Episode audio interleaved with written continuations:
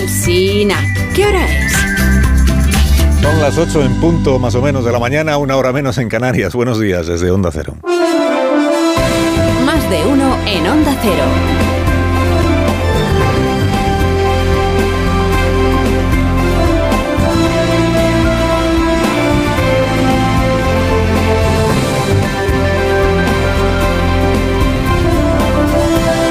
Están? Bienvenidos a una nueva mañana de radio. Estrenamos el 31 de marzo del año 2023. Oye, para estar nada menos que en China, invitado por el presidente Xi como próximo presidente de turno de la Unión Europea, y habiendo organizado la última cumbre de la OTAN, y habiendo participado en la cumbre iberoamericana la semana pasada, pues, pues ha estado hasta humilde el presidente Sánchez en su visita a Pekín, por lo menos en lo que lleva de visita a Pekín a la espera de verse con el presidente de la República Popular de China, con el presidente Xi, con el que se va a ver eh, a primera hora de esta mañana. De momento esta madrugada con quien se ha visto es con el primer ministro de la China, que es el señor Chang. Y todo, lo, Chan, y todo lo que ha dicho el presidente pues es que las relaciones comerciales están muy engrasadas y que en ese sentido pues hay digamos que hay hay camino pues para seguir estrechándolas, pero que las cosas van bien. Lo relevante es la reunión de, o lo relevante, se espera que sea la reunión de esta mañana con el presidente. Pero vamos, que ha estado modesto para sus usos y costumbres el presidente y sobre todo ha estado modesto en comparación con sus ministros y ministras, porque ya, ya es, ya es epidemia lo del onanismo gubernativo este, ¿no? Autoelogio sin fronteras. Que uno entiende que viniendo de inflaciones del 6 o del 7% o del 10 que casi teníamos hace un año, el gobierno sienta el alivio que sintió ayer, incluso la alegría que sintió ayer, al contemplar cómo en marzo los precios solo han subido un u otro, otro 3,3%. Pero claro, esto de que cuando suban una barbaridad los precios, cuando suben una barbaridad, cuando se disparan los precios, el gobierno lo atribuye a la meteorología, que afecta a las cosechas, a la, a la inestabilidad del mercado energético, lo que tú quieras, y cuando frenan los precios o suben menos, como ha pasado en este mes de marzo, afortunadamente, entonces lo atribuye a todo a lo bien que lo hace el gobierno, ministra Montero. Es un dato muy esperanzador respecto a que las ayudas que pone en marcha el gobierno de España van teniendo el efecto que vamos persiguiendo, fundamentalmente en la contención. Ah, pues canta un poco, ¿no? O sea, cuando el dato sale muy malo, el gobierno no tiene nada que ver. Cuando el dato sale, vamos, no, no bueno, pero menos malo, entonces es mérito de las medidas que toma el, el gobierno. Hace bien la ministra en decir contención de los precios, porque no es que los precios bajen, que los precios suben menos de lo que venían subiendo, menor cuantía o a menor velocidad. Bueno, pues esto de María Jesús Montero en realidad fue lo más discreto del día de ayer en boca de ministros y ministras del gobierno de España. Uno de los episodios más destacados lo vivimos en este programa, lo vivimos aquí, igual usted lo escuchó, el ministro escriba. Lógicamente encantado ayer el ministro porque aprobaba el Congreso su reforma de, de las pensiones. ¿no? Y pasó el ministro por este programa medio afónico y medio levitando porque nos dijo que cuanto más explica su reforma, más le gusta o se gusta. A mí me parece una gobernanza modernísima, extraordinaria, que hemos diseñado y que a la Comisión Europea le ha encantado. ¿Qué va a decir usted, que es el autor? Entiendo. Sí, es decir, que, que sé mucho de esto, ¿no? Yo seis años, llevo toda la vida en, en sostenibilidad fiscal. Eh, por, eso me ha, me ha, gustado tener la oportunidad de diseñar una regla así. Es que esto es, a mí me parece impecable, me parece, ahora que lo cuento, que casi me gusta más. Y te hará gusto, ¿eh? Y te hará gusto. Impecable, ejemplo para Europa y cada vez que lo cuento cada vez me gusta más.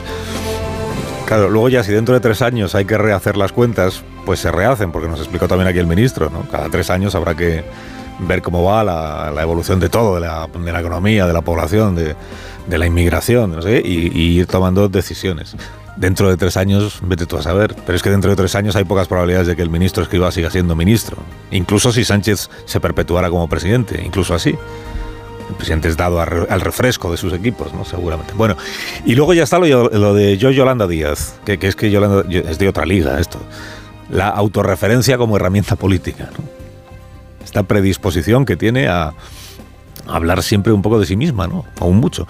Ayer hizo un llamamiento sincerísimo la señora Díaz a Yone Belarra para que acuda a su acto de coronación del próximo domingo, Domingo de Ramos, con este argumento que es, pero ¿cómo se va a perder Belarra un momento que puede llegar a cambiar la historia de este país. El día 2 empieza todo y desde luego creo ¿no? que en los momentos que bueno, puede cambiar la historia de un país se debe de estar. Yo lo haría así. puede sonar hiperbólico, puede sonar incluso autohiperbólico. Dice, voy a hacer historia de este país.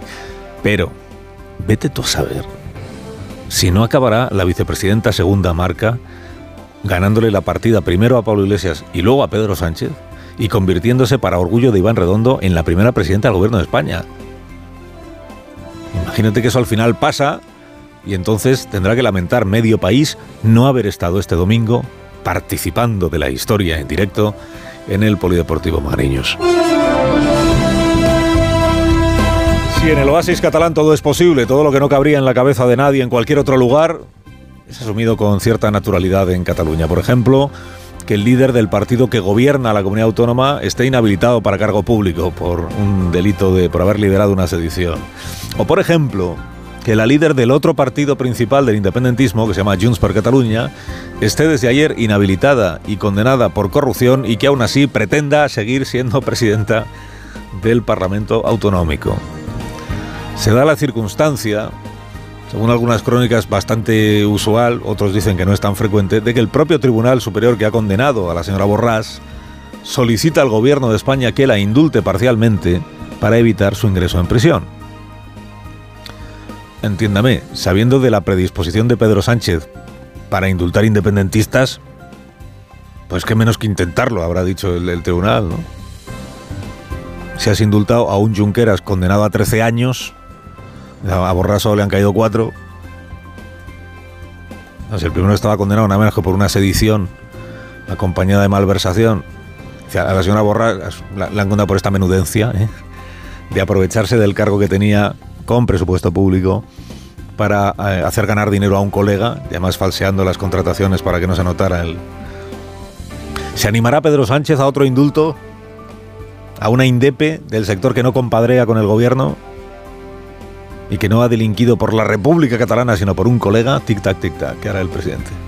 Entre tanto, la señora Borras ha hecho dos cosas. Una, repetir la matraca esta de que ella es mártir a lo Ponsatí. Yo resisteixo. Yo resisto, yo me relevo contra la injusticia y la seguiré combatiendo. Soy una persona íntegra y no he cometido ningún delito. Y no he comès cap delicte. Y dos, y dos, enviarle este recado a Esquerra Republicana de Cataluña que ve como su principal competidor por el voto INDEP va a llegar a las elecciones de mayo con la líder condenada.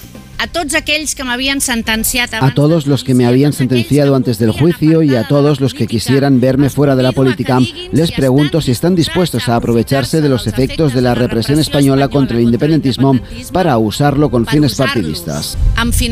partidistes. El pasado mes de julio estuvimos en el Palau de la Generalitat, eh, entrevistamos en este programa a Pere Aragonés y fue aquí el primer lugar donde él dijo que el juicio a Laura Borràs nada tenía que ver con eso que él llama la represión del Estado y que la presidencia del Parlamento merecía una persona limpia de causas judiciales.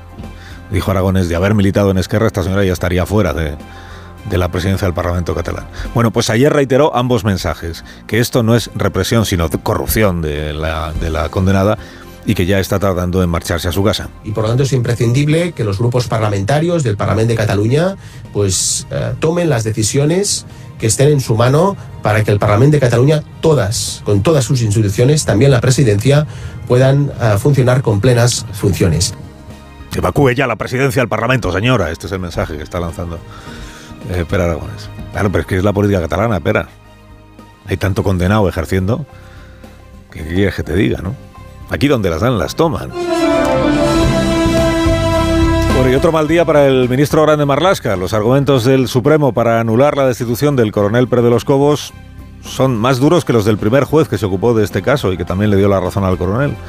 Porque el Supremo no solo refuta la causa que invocó el ministerio para el relevo, por ser ajena a la idoneidad del coronel para el cargo que ocupaba, o sea que no estaba fundamentada la explicación, sino que reprocha la inadmisible interferencia gubernativa en una investigación judicial. Es decir, que el Supremo le da la razón al coronel en el hecho de que debía informar de la investigación esa que estaba realizando la Guardia Civil en calidad de policía judicial solo a la jueza que había encargado esa investigación. Más aún dice el Supremo cuando ella misma así lo había ordenado expresamente, que solo se le informara a ella. Claro que el Tribunal Supremo crea oportuno recordar cuáles son las obligaciones de la Policía Judicial y cuáles no son al ministerio que dirige un juez procedente de la Audiencia Nacional, pues debe de resultar francamente incómodo para, para el ministro. Ya contamos ayer que antes incluso de conocer los fundamentos de la sentencia, el ministerio ya había dicho, o el ministro, que no tiene ni tendrá confianza en este coronel destituido defenestrado. Lo que casi todo el mundo ha interpretado como que va a cumplir con la sentencia, claro, con la restitución en el puesto, pero que luego encontrará la forma de volver a destituirle de manera inmediata, volver a apartarle del cargo.